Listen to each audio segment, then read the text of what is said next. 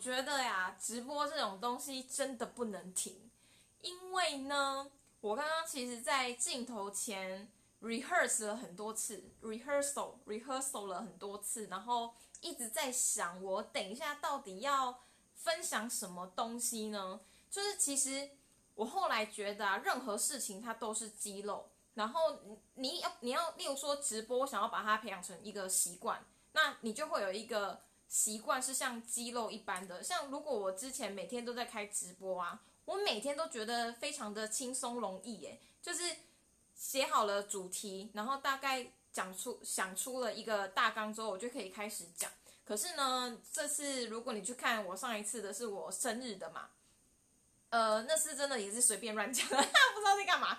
反正呢，我就发现。你一只要有一段时间呢，你停止了做一个习惯，你要再重新建立起这样子的习惯，或者是在开始之前，你会发现有非常多的哎哎，我可以按挥手吗？哦，我可以挥手哎，好酷哦！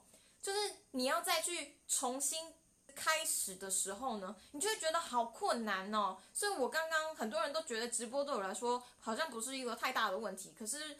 就是那个肌肉啊，跟那种感觉断了就是断了。然后我就在想啊，今天的主题怎么来的？就是完美主义。如果你现在在这个镜头前是一个内容创作者啊，或者是你有在产出一些内容，或者是你是对自己就是呃工作要求品质很高的人，我觉得大家都会有一个困扰，就是觉得自己好像非常非常的完美主义，然后完美主义到。交不出一个东西或成果来，就包括直播这样，虽然是一个很随性的东西，可是对我来说，我也是呃，算是产出一个内容嘛。我就发现说，好难哦，就是尤其呀，对于新手来说，可能还没那么难。呃，那对我啦，对我，我对其他人可能也是会有点难。第一次总是要突破一些东西，可是你突破了之后，建立了一个习惯，它就 OK。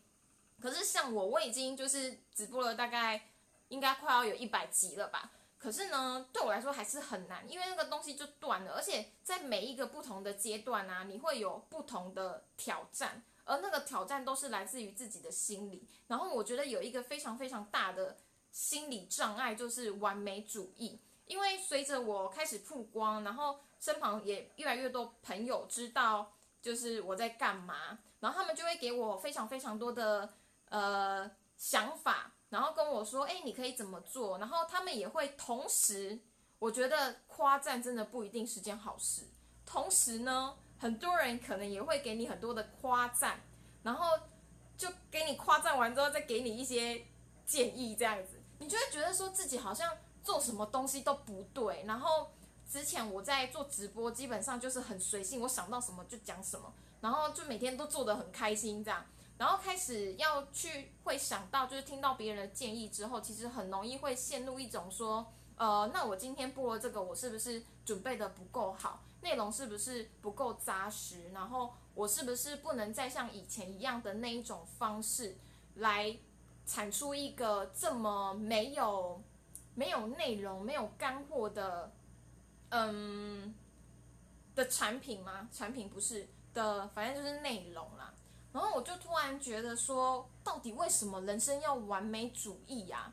你可以去想想一件事情，就是我们人生就算都在追求完美，那真的会有完美的那一刻吗？我之前在那个地球村，我上次有讲过这个故事嘛，就是我在地球村的时候，我有遇到一个非常非常厉害的英国。老师，然后他是那种就是哲学系啊，然后商业学系啊，数学系啊，都可以那种双主修，然后一次就考到位。然后有一天呢，他就跟我们上课上着不知道到哪一个英文单字，他就望着远方，然后就说：“嗯，你们觉得目标达成之后要做什么呢？”那我就想说，这个英文老师到底在干嘛？就是英文不好好教，这边讲什么东西？可是。这个这个问句啊，就一直出现在我的脑海里。可能因为一方面，我觉得他是一个很强的人；一方面是怎么会有人这么轻松就达成了一个目标？可是我现在回想，我就突然觉得说，完美主义其实也是一样的道理耶。你追求到了一个完美，然后呢，可以做什么？就是你你人生还是不停的在前进嘛，然后永远都人外有人，天外有有天，然后永远都会有人做这件事情做的比你好，而且你要怎么去判断说到底什么是完美，什么是不完美？当你想通了这件事情之后，你就会发现说根本没有所谓完美的时刻，只有不停精进自己的时刻。我后来自己。为什么行动力会比较足？是因为我有有点厌倦了完美主义这件事情。就是明明就没有最完美的那那一刻，就算我真的今天要，假如说我今天播的这个直播，我觉得我讲的实在是太好了，非常的完美。然后呢，我就不继续直播了吗？我要我就要就是因为这个完美的事情，然后阻挡了我之后去做其他的内容吗？不可能嘛，所以为什么要追求完美啊？我们就是追求每天进步一点点啊，对不对？像这个小资女微改变一样，每天进步一些些就好了呀。这样不是每天都过得很开心吗？而且如果你听我这样讲，觉得我根本就是在那边讲偶戏杀，我要跟大家分享我最喜欢二去二零一九年最喜欢，然后影响我最深的一本书就是《原子习惯》。它里面就有在讲，它原子习惯的意思就是说，你每天养成一些小的习惯，那慢慢的它就会像滚雪球般，就是养成你呃一个大的成就，差不多是这样的概念。然后他为了要证明这件事情呢，他其实有去做一个研究。他说在那个佛罗里达州，就是有一个老师，有一个教授，他在教那种电影摄影组。然后呢，他就做了个实验，就是他把一个人分成量，呃，一群人分成量组，然后一群人呢分成值组，就是说这些量组的人，他的成绩评断标准是，他交越多的成品，不管质量好或坏，他交越多，他的成绩就越高。然后另外一组是值组，就是你可以在那里慢慢磨，磨到你觉得你真的找到了一个。完美的 perfect 的影片之后呢，你再把它呈现出来给大家看。结果令这个教授非常非常意外的是，其实最后呢，成绩好的反而是这些量组的人。那你去仔细思考之后，你就会发现说，为什么量组的人他有办法得到更好的成绩，是因为他有在做，而且做的过程中他一直去。Try and error，然后把它慢慢的优化。其实我觉得，当你要去接触市场，要去卖东西，或者是产出一个内容的时候，这件事情也非常非常的重要诶。因为如果我们今天闭门造车，觉得说我们一定要产出一个最棒的呃内容跟产品，可是问题是你的产品跟内容最主要希望服务的对象是谁？是？别人呢，不是自己所以你自己在思考的过程中，很容易会有非常多的迷失。然后我们觉得自己做的很好的地方，不代表别人会觉得做得很好。这就跟沟通一样啊。我觉得我就是这样子讲，就是这个意思，表面上的意思。为什么很多人就是会误解我？那就是没有去做好两个人之间的沟通嘛。那其实我们产出任何的东西呀，我们都是希望透过这个。